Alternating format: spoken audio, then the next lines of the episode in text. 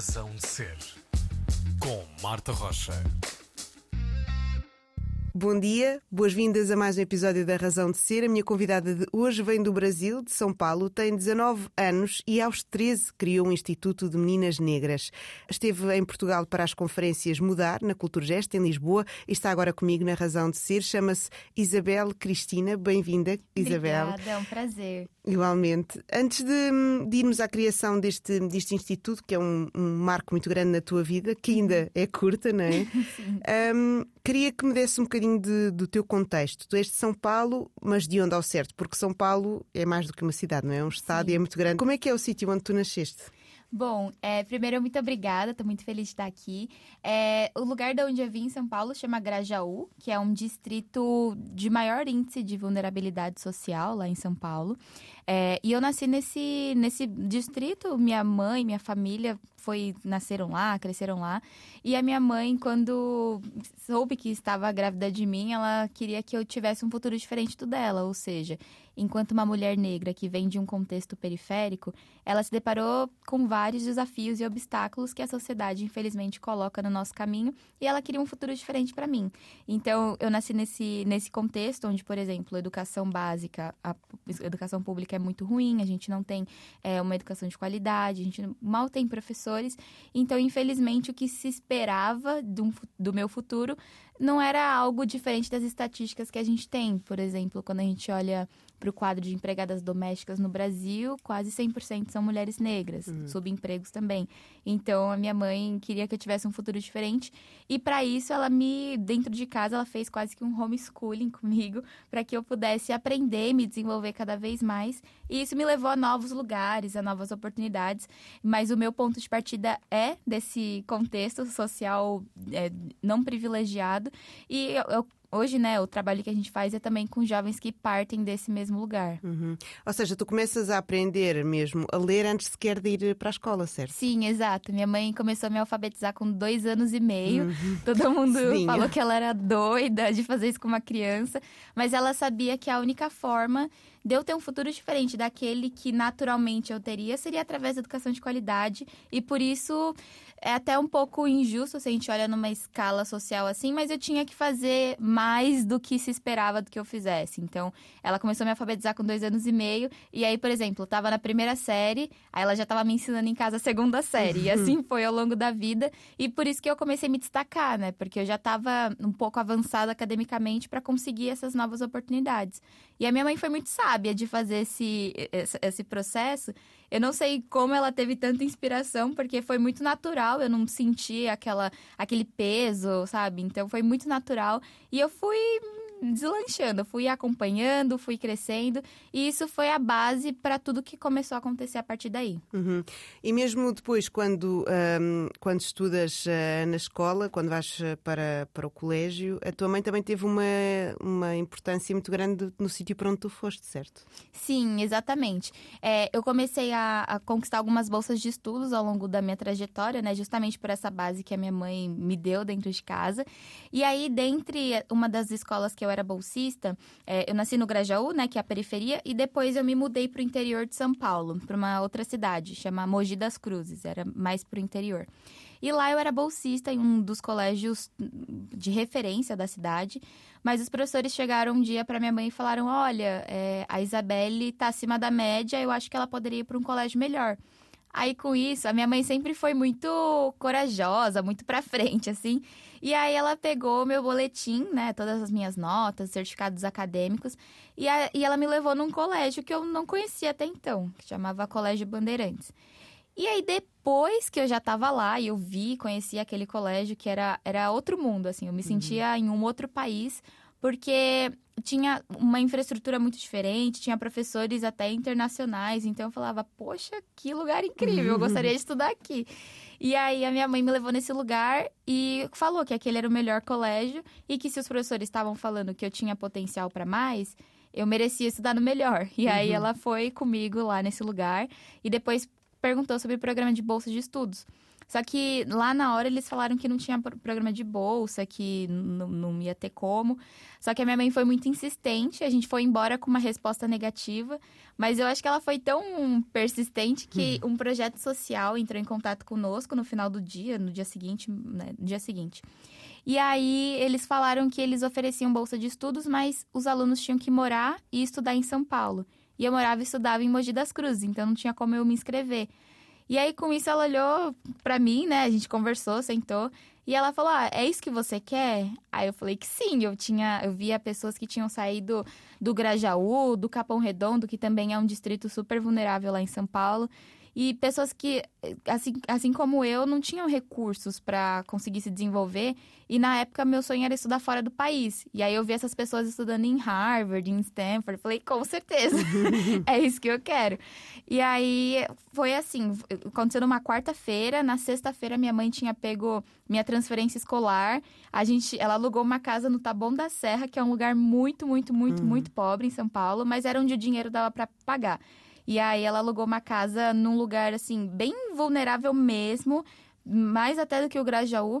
Na frente tinha até falta de saneamento básico perto do bairro, era bem, bem precário, assim.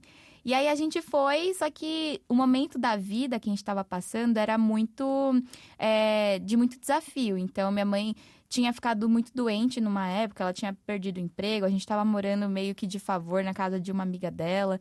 E aí, quando a gente veio, a gente literalmente trouxe duas mochilas e duas hum. sacolas de roupa. E a gente chegou nessa casa com tudo vazio, assim, hum. não tinha nada, não tinha móveis, não tinha absolutamente nada.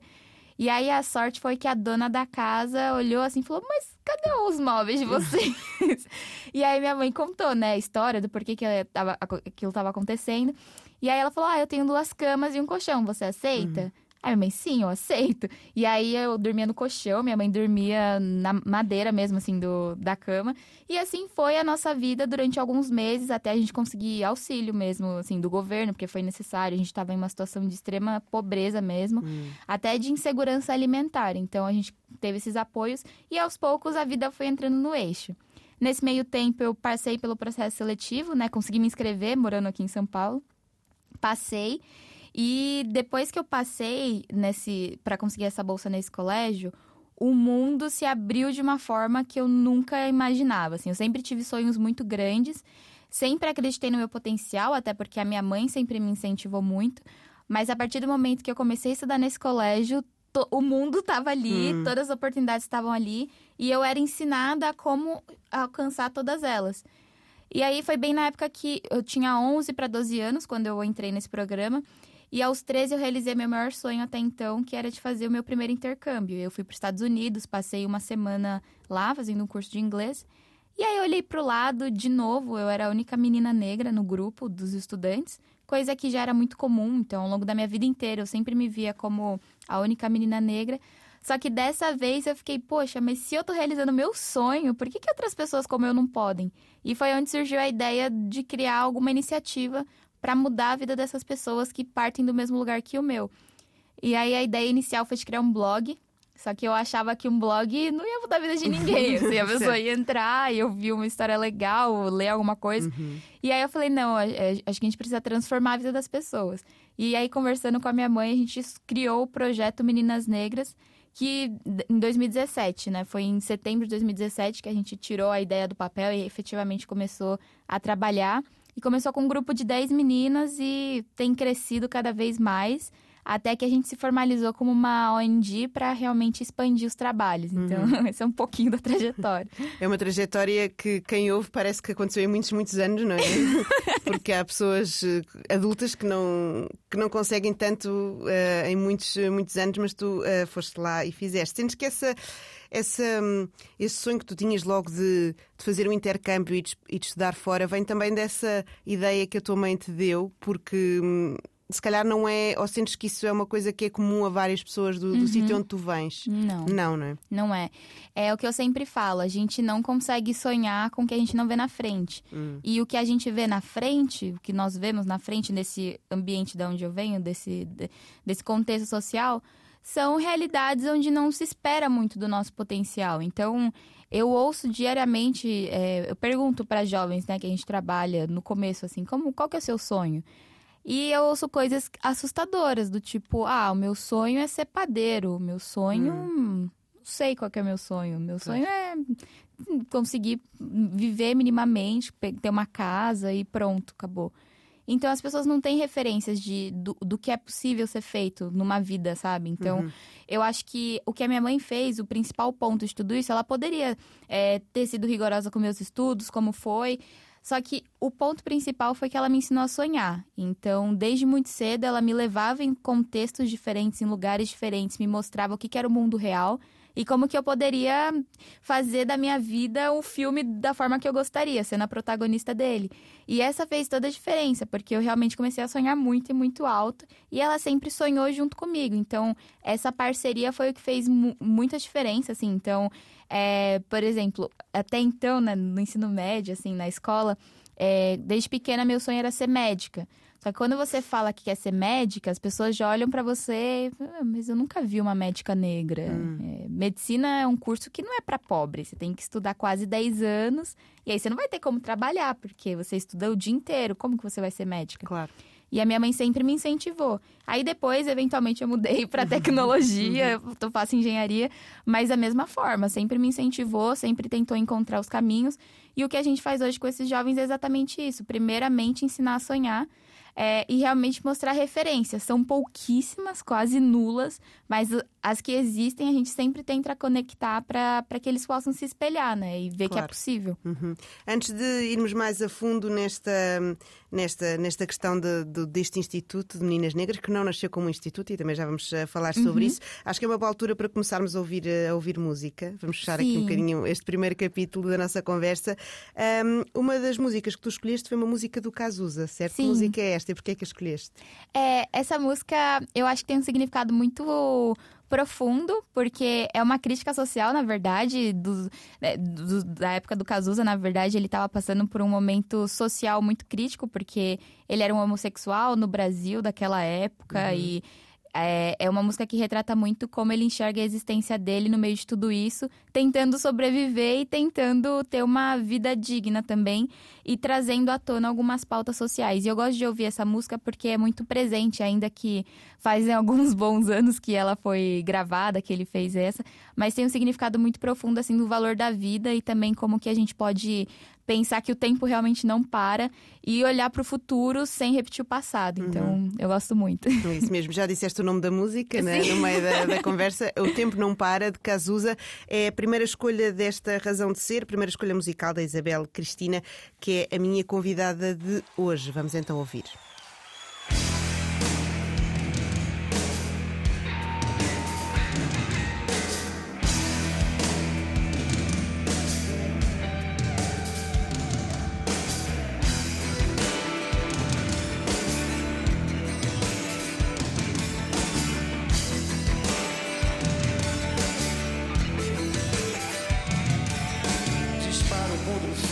sou forte, sou por acaso.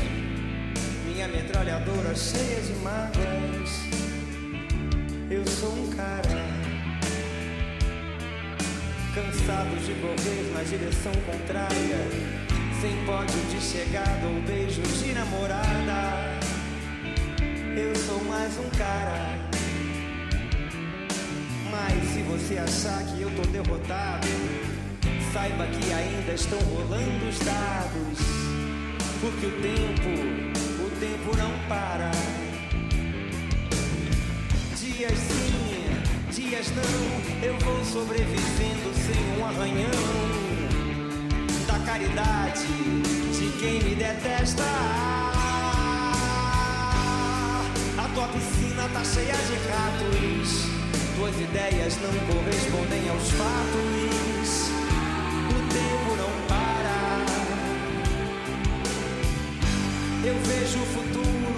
o passado, eu vejo um museu de grandes novidades.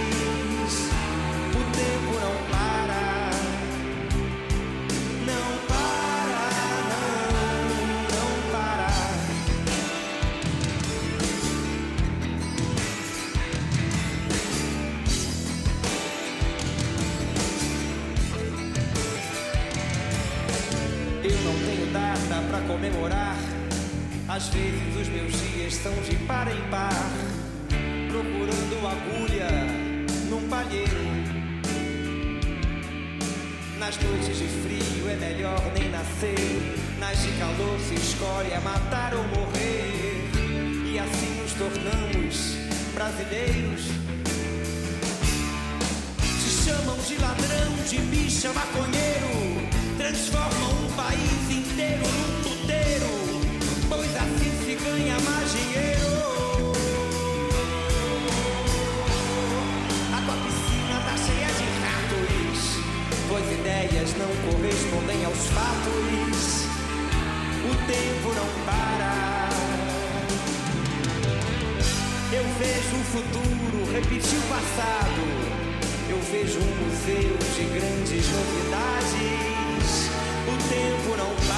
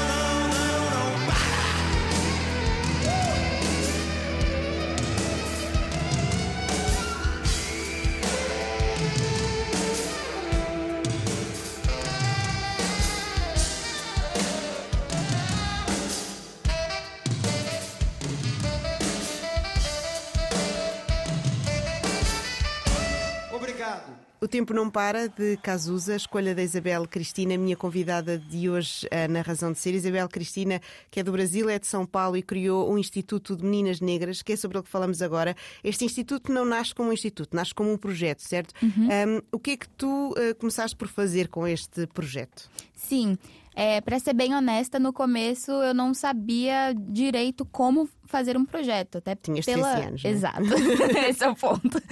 E assim, eu não tinha muita noção do que que era empreendedorismo. Eu nem sabia que o que eu estava fazendo era empreendedorismo, sabe? E foi muito pela, pelo impulso, sabe? Pela inquietação de querer fazer alguma coisa diferente.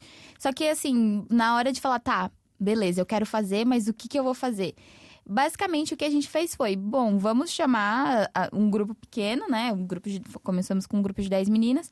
E o que a gente começou a fazer é, foi realmente criar conexões e criar um ecossistema. Então, a gente começou a participar de eventos em empresas que já estavam falando de diversidade e inclusão, começar a conectar pessoas que gostariam de ser mentoras, por exemplo, para fazer o coaching de carreira com as meninas, para ser, por, por exemplo, voluntários para dar aulas de português, de matemática, de inglês. Então, foi, foram feitas ações mais pontuais nesse sentido e a gente ia conectando é, uma oportunidade na outra até que a gente foi se formalizando ao longo do tempo, assim, se estruturando melhor no sentido de orientação. Então, hoje, por exemplo, o nosso foco principal é realmente direcionar essas pessoas, desenvolvendo e conectando para oportunidades acadêmicas e profissionais. E aí a gente criou uma trilha de desenvolvimento com vários, é, várias caixinhas, assim. Então, pensando em habilidades mais técnicas, habilidades de convivência, habilidade de mentoria mesmo, pensando, tá, onde eu tô, até onde eu quero chegar, o que eu preciso fazer no meio disso, o que eu preciso desenvolver.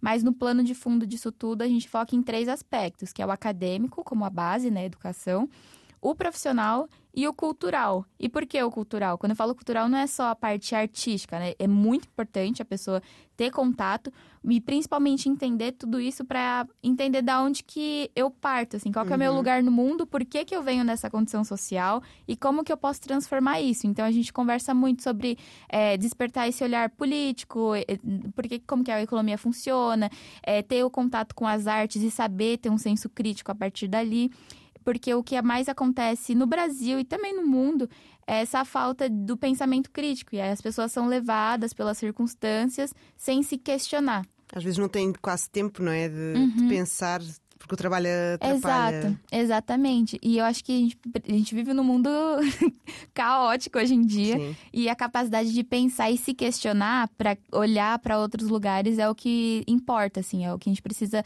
estimular cada vez mais nas pessoas, principalmente nos jovens, porque são né, as pessoas que vão com, com cada vez mais herdar esse mundo que a gente tem hoje e pra, com certeza as pessoas que vão precisar criar soluções para os problemas que a gente tem também. Uhum.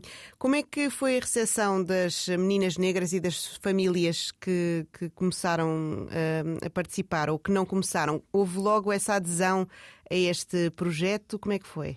É, é engraçado porque a adesão é, é metade metade. Teve uma adesão muito boa de, um- de metade do grupo, por exemplo, e a outra metade tem sempre aquela questão da, da dúvida. O brasileiro é uma pessoa, é uma pessoa muito desconfiada, principalmente os mais afetados por questões sociais, porque é como se todas as as oportunidades que se fazem reais fosse mentira e que nada fosse acontecer realmente, justamente pelo histórico, né? É, às vezes surge um programa legal e aí depois não acontece, isso por falta de políticas públicas. Então, é, naturalmente, o brasileiro é uma pessoa que tem uma desconfiança quando vê uma oportunidade que parece ser boa. E aí, dentro disso, tiveram pessoas que acreditaram que vieram com a gente de primeira e pessoas que ficaram com receio, até porque tenho, até vou contar uma história para exemplificar. Tem uma menina que na época tinha 17 anos, ela estava no último ano da escola. E a gente começou a desenvolvê-la para inserir numa empresa de tecnologia, uma empresa multinacional. E um dia a mãe dela chegou na minha casa, com ela, inclusive com a irmã dela também, falando para a gente parar de fazer aquilo, porque ela tinha conseguido um emprego de domingo a domingo para ela trabalhar de babá e ganhar dois mil reais. Só que dois mil reais no Brasil, você fala, nossa, dois mil reais. Mas não é muita coisa, não dá para você fazer muita coisa. E é domingo a domingo, não é? Exato. E aí- só que na visão da mãe dela, que ele era um trabalho muito promissor, porque ela ia ter alimentação, ia ter um teto, ia ter chuveiro quente, então ela não ia precisar se preocupar com nada. E aí a gente entendeu que o trabalho com a família era tão importante quanto o trabalho com o jovem. Então, o que a gente começou a fazer foi muito essa, essa coligação junto com os familiares, principalmente as mães, porque a maior parte das famílias no Brasil, em em contextos socialmente vulneráveis, são liderados por mulheres solos, assim, mães solos. Não tem a figura do pai, é muito raro no Brasil você ver uma família estruturada no sentido de ter um pai presente, tudo isso. Então, são mulheres que lideram aquele país, basicamente. Então, a gente começou a trabalhar com as famílias também para mostrar a importância. Então, nesse caso, poxa, o que, que um trabalho como babá se compara com uma carreira que essa, essa menina pode ter ao longo do tempo, começar a se desenvolver mais, ganhar mais dinheiro, até os, os filhos dela não passar por condições que ela passava. Então a gente começou a mostrar isso, e aí olha que legal, a mãe dela acreditou na gente. Ela entrou nessa empresa como jovem aprendiz, que é como se fosse um estágio lá no Brasil, enquanto você está na escola. Depois do, do jovem aprendiz, ela foi para estagiária. De estagiária, ela foi efetivada na empresa. Inclusive, foi escolhida para ir para Nova York, representar a empresa. E assim, era uma pessoa que entrou no projeto em situação de analfabetismo funcional, ou seja, ela lia e não sabia o que estava lendo. A gente teve que trabalhar e desenvolver isso. E aí, através dessa história, a irmã dela começou a participar do projeto, que também estava fora da escola há quase dois anos, assim, com 13 anos na época. E aí, uma questão de evasão escolar. Ela voltou a estudar. Aí, depois da irmã dela, o irmão, que trabalhava na papelaria do bairro, sem perspectiva nenhuma, começou a participar do projeto também, porque a gente ampliou não só para meninas negras, mas para jovens em geral da periferia, mas o foco são as meninas negras. É, e aí ele começou a participar do projeto. E aí hoje ele, inclusive, trabalha nessa empresa que ela trabalha também. Então, uma coincidência. Então, é muito legal ver como que muda o cenário familiar, assim. Eu tenho certeza que os filhos dessa... A próxima geração dessa família não vai passar pela mesma situação. E o intuito é esse, mudar de geração a geração. Isso muda também eh, não só ehm, o, o futuro das pessoas, como a visão de futuro delas. não é? Porque quando Sim. elas chegam, a visão de futuro que têm. Ou seja, não é uma visão a longo prazo. Sentes que isso também acontece muito com, com, essas, com esses jovens e com essas famílias. Sim, é, tem até alguns sociólogos que falam que a gente vive num mundo onde as pessoas têm um pensamento de curtoprazismo patológico. tipo assim, a gente só sabe pensar a curto prazo, a gente não consegue olhar para o futuro entendendo o, a- o que, que o resultado do que a gente faz hoje. E naturalmente isso se reflete em todas as famílias, principalmente as mais pobres, até porque nas famílias mais pobres o, cur- o curto prazo é realmente se eu vou chegar em casa e ter alguma coisa para comer. comer. Exato. Então a urgência é fazer dinheiro para comer. Tanto que a educação normalmente é colocada em segundo plano, porque o primeiro plano é o valor do trabalho. A- os jovens no Brasil, por exemplo, começam a trabalhar muito cedo, com 13, 14 anos. Legalmente, com 14 anos já pode trabalhar como jovem aprendiz. Então a gente vê muito o reflexo dessas pessoas começando a trabalhar muito cedo. Só que é engraçado porque são as pessoas que mais com- que começam a trabalhar mais cedo, só que elas não crescem profissionalmente, porque tem muitas barreiras no meio do caminho. Então, por exemplo, quando a gente olha para as empresas, o maior número de jovens aprendizes são pessoas desse contexto. Lógico, logo, assim, pessoas negras, por exemplo, que é a maioria da população vulnerável são pessoas negras. E aí, estágio, esse número diminui. Então, essas pessoas começam a desaparecer e começa a surgir outro público. E quanto mais alto o cargo, menos essas pessoas sobem junto. E aí é uma questão de barreiras e vidros invisíveis, né? Que a gente não conhece. Aí tem, ah, eu vou contratar só das melhores faculdades, eu vou pegar quem eu conheço, e aí quem eu conheço faz parte do meu ciclo social. Então existem essas, essa, essas barreiras que a gente tenta mitigar aos poucos com o trabalho que a gente faz. Então, essa visão de futuro é algo que a gente trabalha muito, inclusive, que é algo que eu, que eu sempre falo muito, numa visão otimista, mas também realista, do tipo, eu acho que o futuro é sempre uma consequência das imagens que a gente tem sobre ele.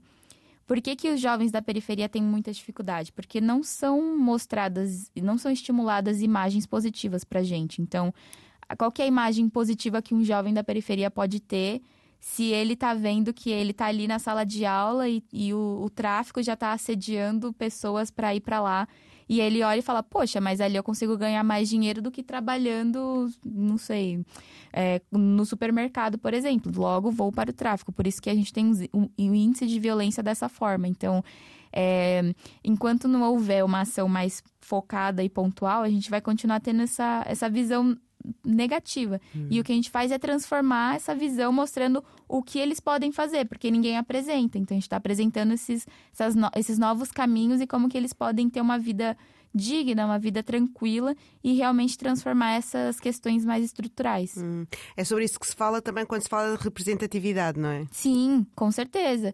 É, é até uma, uma discussão importante, assim, quando a gente liga a televisão, aonde, onde nós vemos as pessoas negras, por exemplo, que é o tema que eu mais me aproximo e que a gente trabalha, né? Que é o, é o combate ao racismo. É, se é numa novela, por exemplo, as mulheres negras são as empregadas domésticas, ou são as pessoas que estão servindo, ou então é o jogador de futebol. é, mas nunca a gente tem essas pessoas em, em, em posições sociais onde elas conseguem promover um- uma vida diferente daquilo que, que foi mostrado pra gente a vida inteira. Então, assim, no nosso inconsciente, consequentemente, é aquilo que, que é possível, sabe? Então, é é uma mensagem muito subliminar, assim. E realmente, ontem teve até uma discussão durante um painel do tipo, nos bairros sociais, o que, que a gente encontra? A gente encontra campos de futebol. Então, e é verdade, isso no Brasil é, é claro. Então, o que se espera de um, de um jovem negro da periferia é que seja um jogador de futebol. Ponto. Mas não há aí. campos de ténis, não é? Não, outro desporto exato. Não tem campo de tênis, imagina, a gente não tem contato com isso. Então, até onde. É, é como se. É sempre um questionamento interno do tipo, até onde o meu valor vale, sabe? O, o que, que eu significo para a sociedade? E aí, quando a gente tem a consciência disso, que começa os questionamentos. Mas o que acontece é que, na maior parte das vezes, a gente não tem a consciência, porque aquilo é o dito normal. Então a gente vai vivendo de acordo com o que disseram pra gente, entendeu? Hum. Mas é um processo que aos poucos a gente vai transformando e que tenham quadras de tênis nos bairros sociais. e muito mais além Sim, disso, né? com certeza. Estou à conversa com Isabel Cristina, que é uma jovem ativista empreendedora, criou o Instituto das Meninas Negras. Um, Isabel, eh, temos falado aqui de vários, eu acho que se calhar três pontos essenciais, que é uhum. uh, cor ou raça, uhum. não é? Uhum. Que é um, um, um, termo um bocadinho ultrapassado, sim, sim. mas uh, género e também de classe. Sim. Achas que isto está tudo interligado? Com certeza. É, eu acho que uma coisa não, não dá para falar uma coisa sem falar da outra. Então, por exemplo, é, a questão de raça, né? Que é um termo que é realmente ultrapassado, mas é até um questionamento, porque o conceito de raça é atribuído às pessoas negras. Sim, é, é, é entendido que existe a raça negra, mas não é entendido que existe a raça branca, por exemplo. Uhum. Então é como se a, a, construção social que a gente teve associa os negros a um certo padrão de raça e a partir disso a gente teria que se igualar a um certo ideal que, é, que foi construído historicamente, politicamente, enfim. Então, eu, eu entendo que, por exemplo, no Brasil, é, ainda lá no Brasil as pessoas falam, ah, temos que incluir as minorias. Mas se a gente olha para o Brasil, o Brasil é um país de 56% de pessoas negras. Não, é, não, não somos minorias, somos maiorias minorizadas. Então, uhum. nos lugares, nos espaços de poder, não estamos lá. Mas somos as, as pessoas mais afetadas por qualquer tipo de tomada de decisão. E aí, por que, que isso é o ponto principal? É, porque é uma estrutura, não é? Às vezes as pessoas entendem o racismo como uma ação pontual, assim, uma tive uma ação preconceituosa com alguma pessoa. Isso é preconceito. O racismo é uma estrutura, ou seja, porque, igual comentei do, dos cargos nas empresas, por que será que quando a gente olha para o quadro de diretores não tem pessoas negras? Por que, que no colégio onde eu era bolsista, que eu comecei a frequentar um ambiente com pessoas da elite brasileira mesmo, é, por que, que eu não via pessoas negras? Por que, que eu via as mulheres negras só no banheiro limpando ali todos os dias? Então é uma questão estrutural, não é uma questão de uma ação, tipo, ah, eu sou uma pessoa racista ou não. Eu acho que a consciência é, eu vivo numa sociedade racista e, portanto, eu tenho que ter ações antirracistas. O que significa isso? Promover oportunidades e garantir que as pessoas se desenvolvam. E aí, por que, que esse, eu acho que é o, o ponto principal? Porque se interliga com todos os outros pontos. Então, quando a gente fala de classe, claro, tem a pessoa pobre branca e tem a pessoa pobre negra. Mas a partir do momento que a pessoa pobre branca entra em ambientes como esse, de oportunidades, ela é uma pessoa branca, ainda que venha da, da, dessa classe social. Um exemplo claro: na minha turma de bolsistas, eu era a única menina negra. Assim, bolsistas que vieram uhum. de uma condição pobre. Por que que dentro de um grupo que era, eram pessoas da minha realidade social, eu ainda era pessoa negra, a, a única menina negra? E aí, quando a gente fala de gênero, é ainda mais é, urgente a questão, porque quando a gente fala de mulheres negras, por exemplo, é, são o primeiro grupo mais afetado por todas as questões sociais. Então, por exemplo, na pandemia, quem, quem perdeu mais empregos, né, foram as mulheres negras. Quem ficou em maiores condições de falta de saneamento básico? As mulheres negras. As pessoas que mais foram afetadas pela pandemia foram as mulheres negras.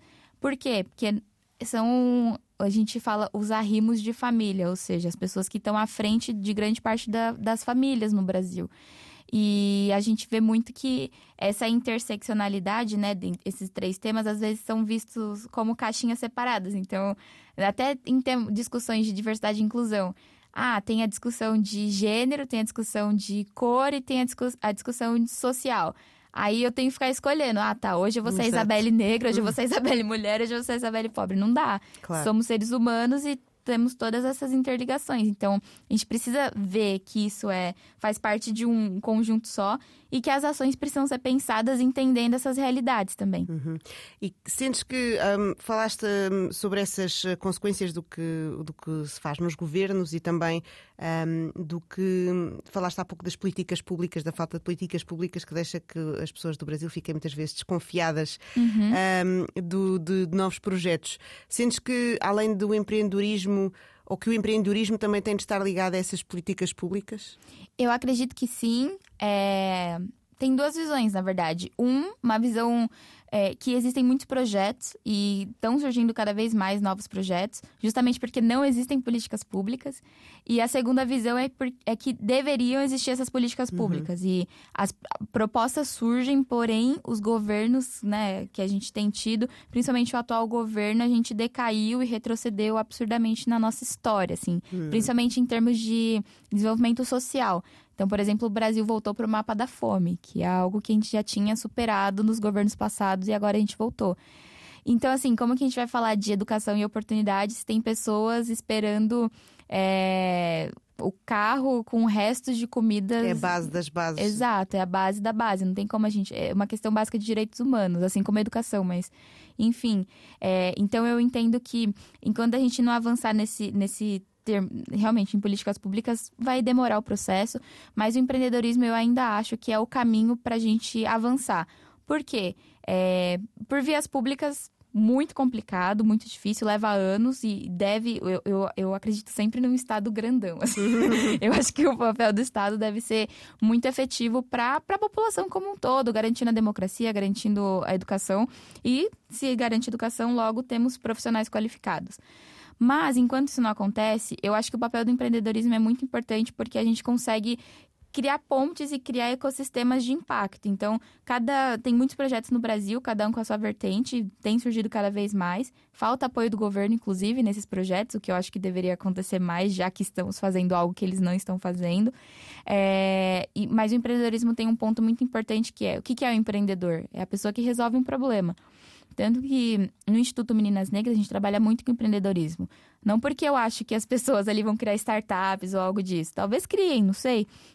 Mas o pensamento empreendedor é muito importante, tanto para direcionar uma trajetória individual, pessoal, tanto no mercado de trabalho e tanto se a pessoa decide realmente ser empreendedora, porque é, são aquelas pessoas que vão olhar para um problema e pensar, tá, como que eu posso criar uma solução para isso? E eu entendo que enquanto a gente não tiver pessoas afetadas pelos problemas mais críticos resolvendo esses mesmos problemas, a gente não vai andar. Uhum. E é justamente isso que eu vejo a força do empreendedorismo. E além disso, além de ser algo que realmente resolve esses problemas, é algo que gera dinheiro e renda. Então, por exemplo, essa iniciativa social que eu criei com a minha mãe, hoje virou uma ONG e hoje eu tenho a condição de contratar pessoas e eu posso contratar pessoas que partem desse lugar, logo gera renda. E aí percebe o, o, ciclo positivo que começa a acontecer a partir disso. E aí eu empodero mais pessoas jovens a, sei lá, se elas quiserem começar um negócio local, já fomenta a economia local. Então, é esse pensamento de oportunidades mesmo que eu vejo que falta muito é, no nosso cotidiano. Uhum. Isabel, muito bem, acho que é uma boa altura para irmos para uma mais uma escolha musical tua. Uhum. Um, Heal the World, Michael Jackson, por que esta, esta canção? Ah, eu tenho um apego especial com essa uhum. música, porque quando eu era muito pequena, eu era muito fã do Michael Jackson. Continuo sendo, sempre fui assim. E aí, quando a primeira vez que eu assisti o clipe de Heal the World, eu vi, assim, as crianças numa situação precária, assim, de saúde, no meio da guerra. Então, assim, eu sempre fui muito ligada com questões humanitárias. E aí, quando eu vi esse clipe a primeira vez, eu falei: ah, eu preciso ser médica para salvar essas crianças e rodar o mundo salvando vidas. Então, por isso que até então eu achava que medicina era o meu caminho. Uhum. Mas essa música diz muito da minha essência mesmo, assim, de que realmente querer curar o mundo. Uhum. O que aconteceu foi que ao longo dos anos eu fui entendendo que o caminho era outro, sabe? Mas o, o propósito é o mesmo: impacta a vida das pessoas e eu tenho uma questão especial com as crianças também, sabe? Uhum. Do tipo, no meu papel de ancestral, assim, qual é o mundo que eu tô criando para minha prima que é mais nova, para as crianças que, né, eu vou envelhecendo, elas vão assumindo e consequentemente a gente vai avançando como humanidade. Então, eu gosto muito dessa uhum. música. Muito bem, Heal the World, escolha de Isabel Cristina, que é a minha convidada de hoje eh, na Razão de Ser. There's a place in your heart and I know that it is love much brighter than tomorrow. And if you really try, you'll find there's no need to cry. In this place, you feel there's no hurt or sorrow. There are ways to get there if you care enough for the living. Make a little space, make a better place. better place.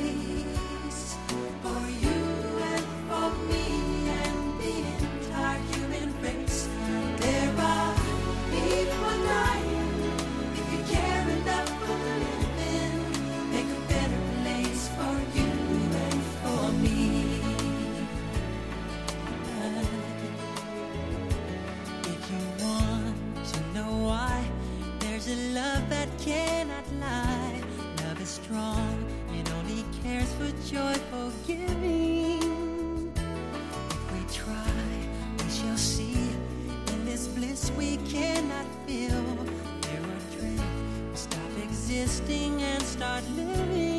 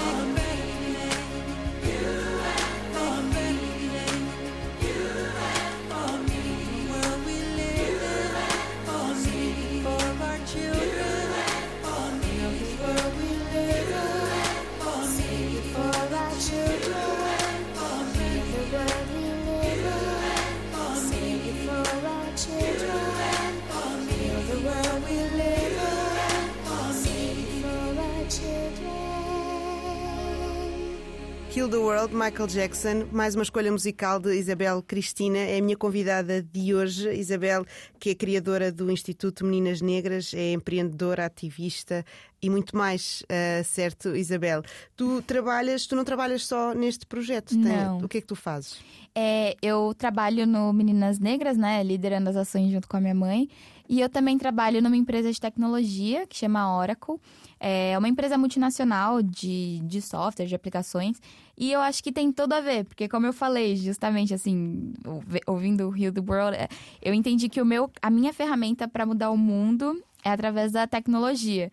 Então eu trabalho num lugar onde eu consigo entender o valor que a tecnologia agrega na sociedade. Então, quando eu estou criando um pensando num projeto é, de como que essa tecnologia vai mudar o negócio ou vai impactar a vida das pessoas, eu consigo ver como que isso realmente muda o mundo. Então, até a missão da empresa é realmente transformar o mundo através da tecnologia e eu vejo que isso se faz muito real. E aí, falando de uma perspectiva social, é, a gente está passando pela quarta revolução industrial, ou seja, tudo que a gente conhece como mundo hoje está sendo afetado de alguma forma pela tecnologia.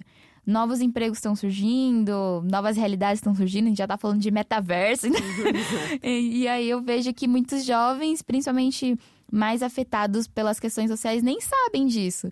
E são as pessoas que vão viver nesse mundo. Então, eu vejo que a, a, tecnologia tem um poder muito grande de juntar e melhorar a sociedade, mas ao mesmo tempo de afastar. E a pandemia mostrou claramente isso pra gente. Então, quem não tinha uma internet em casa não teve aula. Exato. Então, e é um direito humano básico. Então, eu vejo que a, juntando a tecnologia com transformação social, eu vejo que é o caminho para a gente poder, na minha visão, né? Meu, eu, Isabelle, fazendo algo pelo mundo. Eu acho que é o caminho.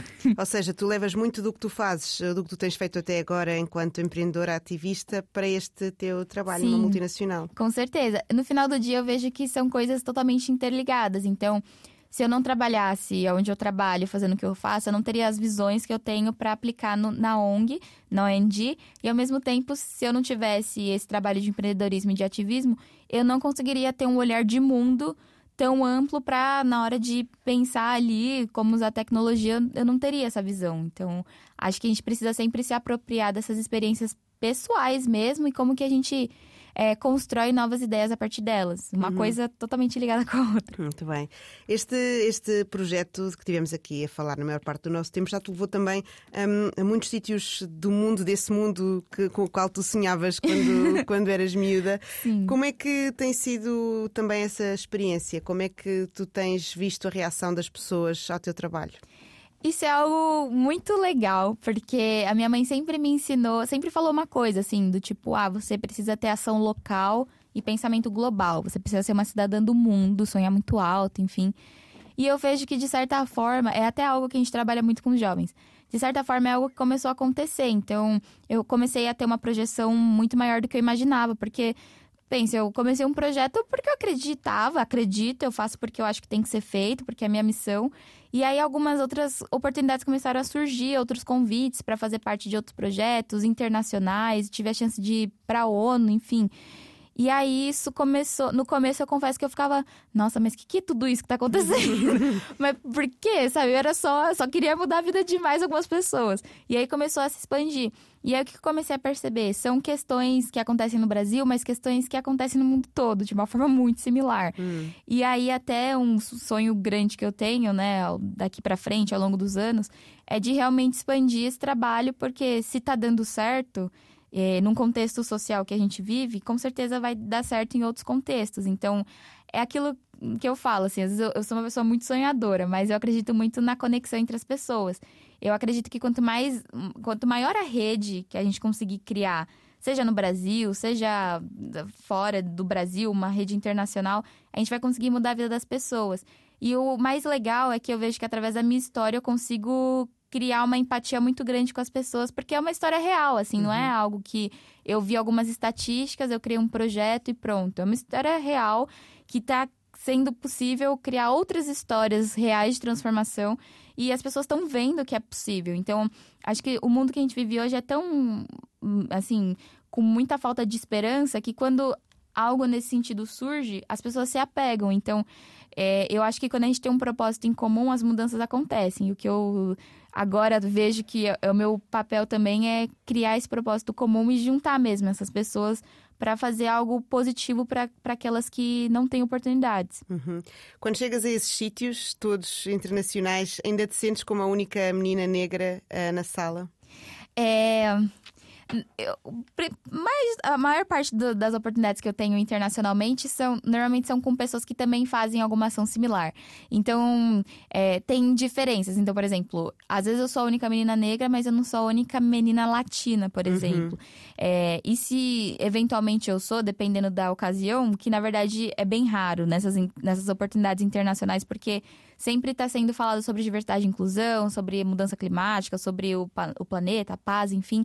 Então eu acabo me sentindo acolhida até, do tipo, poxa, tem mais pessoas no mundo fazendo algo como eu faço. Mas quando eu olho para o Brasil, mesmo com todas as iniciativas, eu ainda me vejo como uma única menina negra, mas com o pensamento do tipo, ah, eu sou a única aqui, aí tem a, a outra menina que tá ali, e aí a outra que tá ali, e juntas aos poucos a gente vai transformando, porque é muito solitário essa trajetória de ser a única, ou da pessoa olhar e ter uma visão errônea de meritocracia, do tipo, ah, a Isabelle conseguiu, todo mundo consegue. Não é assim, tem muitas Claro. questões estruturais. Eu tive que passar por coisas que essencialmente eu não deveria ter passado, deveria ter sido garantido essencialmente. E aí esse mito do tipo, quem vai lá, faz, consegue, é muito errado, porque qual é o jovem que tem a predisposição de saber que, poxa, eu posso conseguir uma bolsa de estudos, sendo que ninguém nem foi lá dar uma aula para ele. Então, são perspectivas que a gente vai mudando e, e eu sinto cada, me, me sinto cada vez mais menos sozinha, porque a gente está criando um senso de comunidade. Eu acho que é isso que falta. E quando, até para finalizar, assim, o, quando eu olho por que, que o status quo existe, né? Por que, que as coisas são do jeito que são, é, eu vejo que as pessoas que estão no poder, uma situação de privilégio, elas se mantêm nesse lugar porque elas têm rede, elas têm, elas estão sempre conectadas e isso vai se mantendo cada vez mais. E por que que a gente vê que diversidade e inclusão às vezes é difícil de falar, difícil de começar a falar? Porque mexe com uma questão de privilégio. Então a gente está querendo é, criar uma- um cenário equalitário. Logo, o, o que a pessoa privilegiada vai ser afetada, não Claro. tem como não. E essa consciência de tipo é melhor todo mundo ter oportunidades do que ficar do jeito que tá, porque todo mundo se beneficia. É uma questão cultural, né, que a gente precisa aos poucos ir quebrando. Isabel, nós eh, ao longo desta conversa falámos de realidades muito duras e de, de um trajeto que tu fizeste parecer como se fosse uma coisa muito leve, quando é uma coisa que a maioria das pessoas eh, que nos estão a ouvir, eu posso apostar que não, que não se não imaginam sequer o que é que, o que, é que tu passaste. Ahm, como é que se encontra essa leveza? Ah, eu acho que é justamente nessa nessa possibilidade de mudança, sabe? Eu acho que é, é como eu falei, eu tento sempre ser muito otimista, mesmo no meio do caos, assim, porque eu acho que sempre tem como a gente fazer do limão uma limonada, assim. É, não é nem frase motivacional, não, mas assim, ao longo da minha história eu vejo que é, eu dei um resumo aqui, aconteceram muitas e muitas e muitas Imagino. coisas. Mas se não tivesse essa perspectiva de- do tipo, tá, tem 10 chances de dar errado, mas tem uma chance de dar certo. Vamos tentar essa uma chance.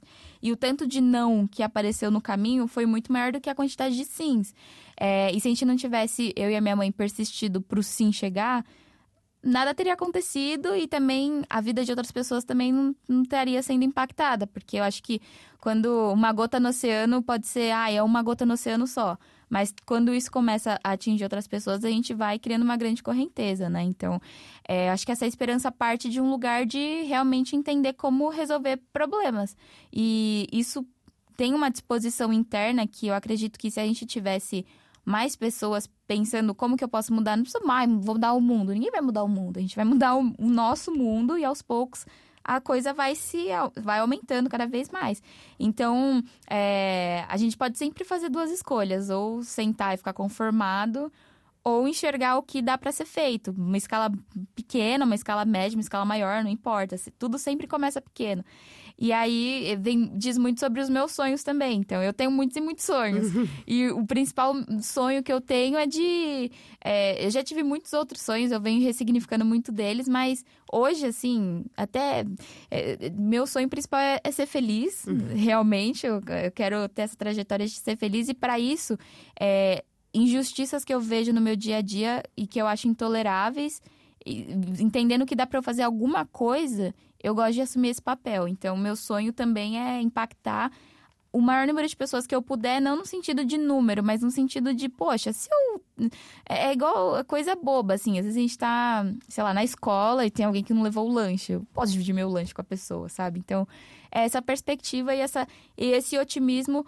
é, eu acho que tem a ver com propósito, sabe? É, tem a ver com os meus valores pessoais, sobre as minhas paixões, o que, que eu gosto de fazer e como que eu junto essas duas coisas para dar alguma coisa ao mundo. Porque todo mundo tem um poder de transformação. É, e às vezes as pessoas ficam pessimistas porque ainda não entenderam qual é esse poder de transformação.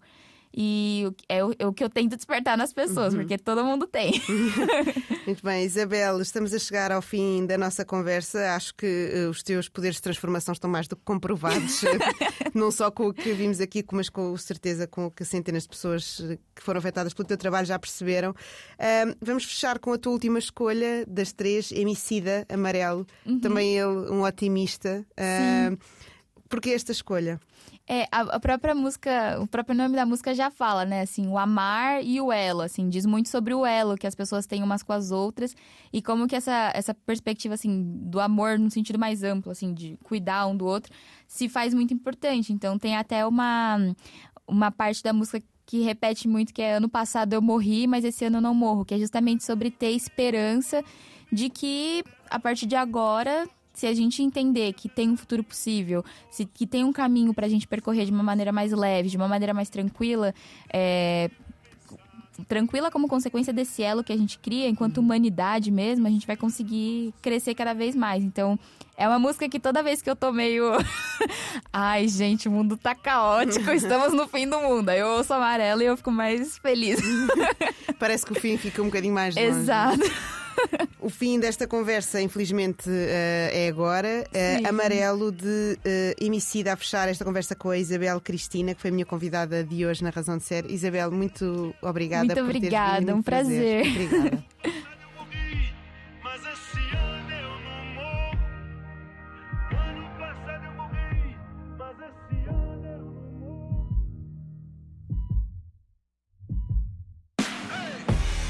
Sonho mais alto que drones. Combustível do meu tipo, a fome. Pra arregaçar como um ciclone.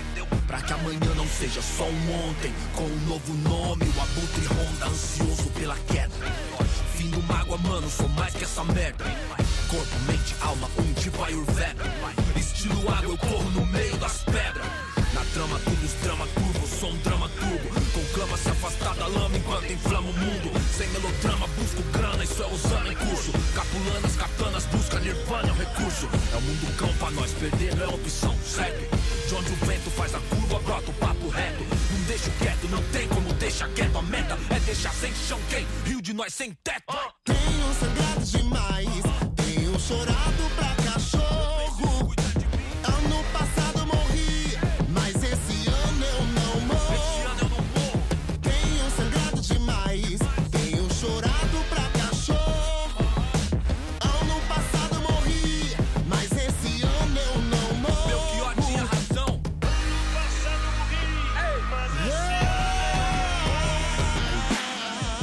Figurinha premiada, brilho no escuro, desde a quebrada avulso. De gorro alto do morro, os camarada, tudo. De peça no forro, os piores impulsos. Só eu e Deus sabe o que é não ter nada, ser expulso. Ponho linhas no mundo, mas já quis pôr no pulso. Sem o porro, nossa vida não vale a de um cachorro triste. Hoje cedo não era um hit, era um pedido de socorro. Mano, rancor é igual um tumor, envenena a raiz. Onde a plateia só deseja ser feliz. Com uma presença aérea, onde a última tendência é depressão com aparência de férias. Odiar o diabo é mó boi. Difícil é viver no inferno e vem à tona que o mesmo império canalha que não te leva a sério interfere pra te levar à lona. Revide. Tenho sangrado demais,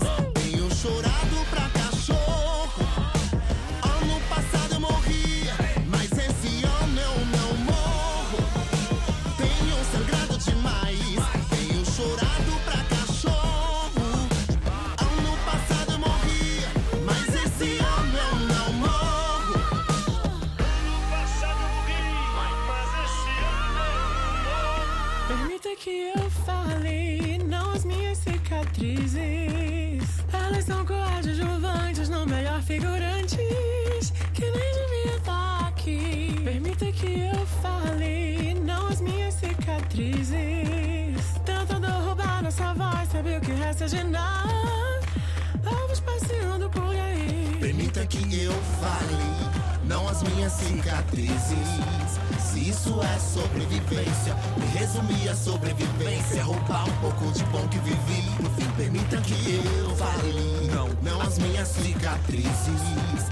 Achar que essas mazelas me definem é o pior dos crimes. É dar o troféu pro nosso algoz e fazer nós sumir.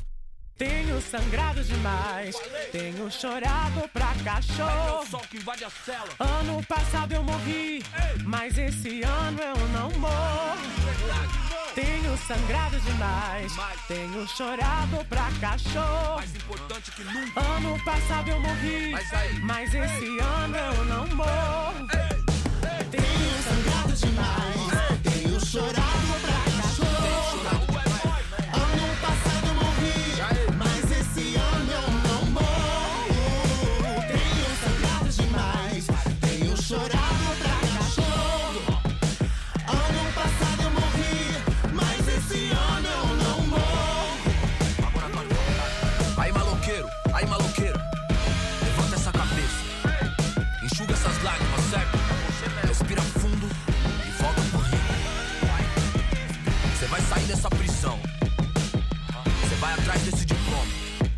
da beleza do sol, entendeu? Faz isso por nós. Faz essa por nós. Te vejo no pódio. Ano passado eu morri, mas esse ano eu não morro.